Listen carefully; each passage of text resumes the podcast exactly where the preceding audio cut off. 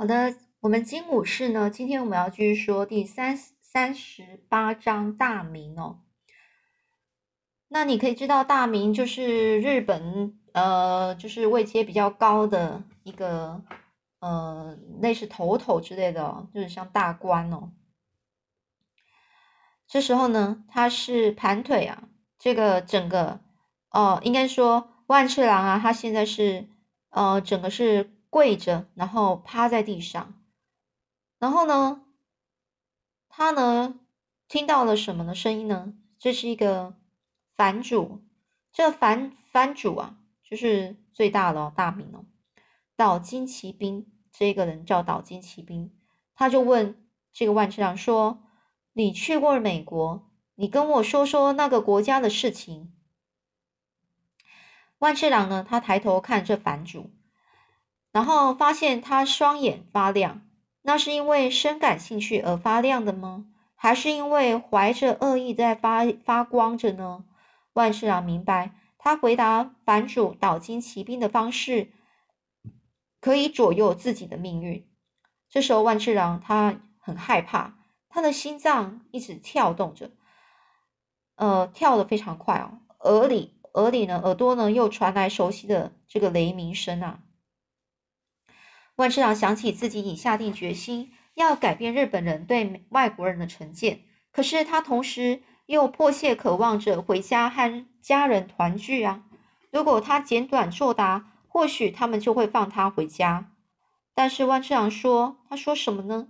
他说美国女人会在耳朵上穿洞，然后挂上用珠子串成的饰品，哦，就带着带着那种，呃，用珠子串成的那种饰，呃，装饰品。”万次郎呢，停顿了一下，又说：“美国人在地板上挖洞。”上头放着便盆、便桶，他们很习惯一面上厕所一面看书。岛津奇兵啊，他呢是以锐利的目光呢问着万万次郎说：“你要跟我说的只有这些吗？”万次郎看得出新奇的小事物满足了不了这位藩主，他看起来是有求知欲，想了解重要的事情，所以万次郎就说。美国是一个开放的国家，在那里学习新知变得越来越重要。美国人发明很多东西，就像是电信机。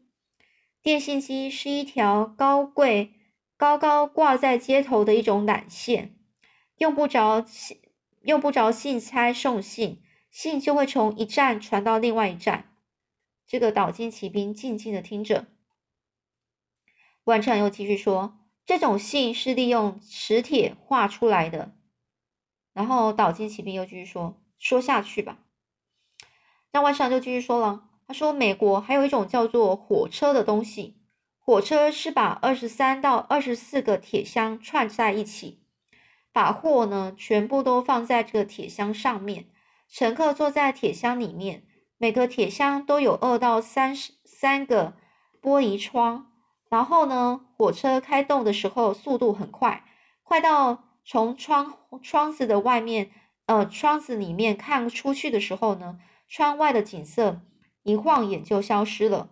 这种路上的船只是在是在那种铁轨上头前进的路上啊，是路上的船啊，他就把它形容就是路上的船。但这个反主岛津骑兵问到这船只的时候。万次郎详细解说捕鲸船，说明捕鲸船的速度有多快，而且捕鲸船还不是航速最快的船。万次郎告诉藩主，捕鲸船的船帆数，它的数量很多，对抗这个狂风暴雨有多优越，还能够一次运载数千桶精油，还有数十个人。万次郎说，西洋人非常精通航海，已经造出了不必。靠风力航行的船只，这种船只的动力是来自蒸汽。他们在锅，就是锅炉间生火，从大锅子里冒出来的蒸汽带动力带带动整个动力机运转。动力机在牵动船身两侧的水轮转动。这种船在海上航行时，速度像飞的一样快。美国人称这种船是。为呃称为这个船叫做蒸汽船，我找不出可以媲美蒸汽船的东西。媲美的意思就是说，他找不到、找不出有其他可以跟蒸汽船一样那么好的东西哦。这番主呢，就赏了万次郎一杯清酒，接着要他说明美国的政治组织还有美国的军力。这万次郎说：“据说美国政府是全世界最优良的政府，他们的君王不采世袭制。世袭哦，世袭制是说这个君王呢，他死后是由他的儿子呢继续传承下去。他们不是美国，不是用这种方式。”他是用投票选出有学识、有能力的人当君君王，选出来的人在位时间是四年。他们称呼君王为美美利坚合众国的总统。总统过着简朴的生活，骑马四处走动，只有一个随随从啊跟着他。美国社会没有阶级之分，就算出身为寒，也可以做大官。家世和家族没有什么影响力，地位是靠自己的能力争取来的。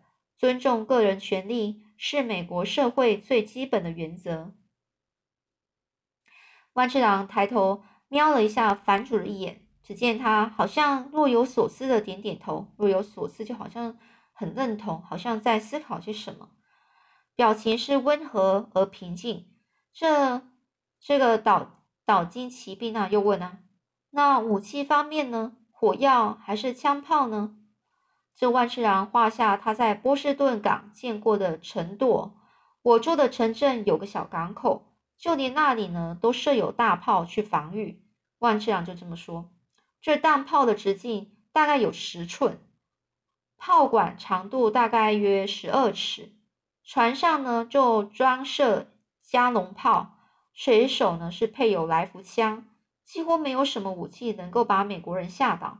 万次郎很快的加了一句：“不过美国现在忙着发展国内建设，没时间攻打其他国家。”这方主岛津骑兵的目光飘向外头的庭院，阳光已经开始穿透迷雾。岛津骑兵拿出一大束纸卷，搁在他面前的地板上。万次郎爬向前去，看着地图，地图上是湛蓝的海洋，让万次郎再次陷入浑然忘我的状态。当他第一次看到这类地图的时候，一切显得非常的那么不真实、不可思议、遥不可及。而现在，万次郎已经造访过地图上的许多地方，认得这个海岸的白沙滩，认得就好像从那群岛屿间蹦出来的山脉。这里有孔雀，这里的积雪堆得和房屋一样高，这里的风寒，这里的风呢是寒冷刺骨，不过那里的空气和婴儿的呼吸一样轻柔。万次郎说：“这就是世界的模样，这里是美国。”接着呢，他又继续说：“捕鲸船或是商船，因为暴风雨延误航呃航程的时候，船上就会缺水、缺燃料。”但是日本政府只要国外船只接近，就一律驱驱逐，就是赶他们走，不管那些船员的死活。美国人希望能够获准进入日本的港口，补充水和燃料。美国人不想征服日本，他只想在日本找到能够补、能够让捕鲸船还有其他船只停靠、购买补给品的港口。而这反主呢是。反主呢就站了起来，面向庭院，一句话也没说。万次郎怀疑自己是不是说太多了，惹火了这位呃位高权重的房王。一阵风吹进房里，掀起地图的一角。天气变了，反主就这样说。万次郎点点点头说：“世界也一样。”这反主转身，扬起一边的眉毛，看着万次郎。万次郎就说。不过，我相信世界以不断改变会带来好结果。在下一章第三十九章长崎，武右卫门大叫说：“长崎！可是到了那里，我们就离家乡更远了。为什么得去长崎呀？”这万次郎就说：“这岛这个岛津藩主呢，说那只是形式上去一下。他已经写了信去促请释放我们回家。我想这会是最后一次去官府，之后就会放我们回家了。可是呢，一到长崎，他们立刻又被送进牢舍。这一回呢，审问可不像反主这个岛津骑兵那样一样温和友善啊，而是非常严厉残酷的。每隔几天呢，万次郎他们就被拖去庭院，被迫跪在这个炙热的白沙上。他们白天被问了一堆问题，晚上又被拖下床，回答更多的问题。万次郎把他对这个反主岛津骑兵说过的话一五一十的说给这审问官听，还多说了一些没跟没有跟这个岛津骑兵提提到的事情。精疲精疲力尽的万次郎一行人啊，最后终于呢被带进了一一处庭院。官差说要他们看一幅。雕在铜板上的图形，万次郎认出那是圣母玛利亚和圣婴耶稣。官差要他们用钱践踏，而这就是所谓的踏会。踏会是什么呢？就是德川德川幕府为了要禁止其他国家传那些宗教，其他的宗教，他就将这个耶稣还有圣母呢，像丢在地上。然后逼迫那些民众啊去踩踏，以分辨是否为天主教或是基督教徒哦。所以呢，他们就是要这些官差要他们呢去用脚去践踏这这个图像啊，来证明他们不是洋教徒。这万次郎就说：“你照做，照照做就对了。”之后他们就会放我们回家。万次郎跟船藏还有五右卫门都照着官差的话做。万次郎就说：“现在我们可以回家了。”但是呢，他们没有被释放，而是被带到一间小小的牢房，小的就像个笼子，而且呢，小笼子啊，而且天天板天花板很低，在里面根本无法站立。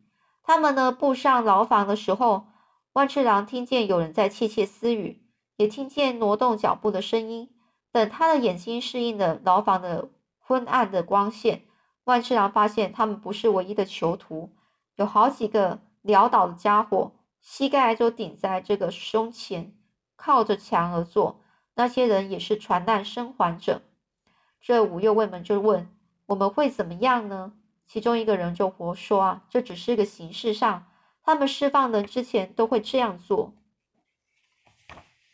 另外一个人就说：“我们听到的是这样啦。”另外一个人又说：“你们听说了吗？”又有人在很低声的说：“幕府快要瓦解了。”对面的角落传来一个沙哑声音说：“你们知不知道中国啊被西洋人征服了？”“不知道啊。”汪次郎他们说：“他们不清楚，被隔离那么久，他们对外头的消息一无所知啊。”其中一个囚徒说：“这些大名们啊，正忙着内斗争权呢。”另外一个囚徒说：“荷兰人啊，一直在警告幕府，要幕府小心西方。”河南人说，西方国家有枪炮，还有火药，国家富强，军力强大。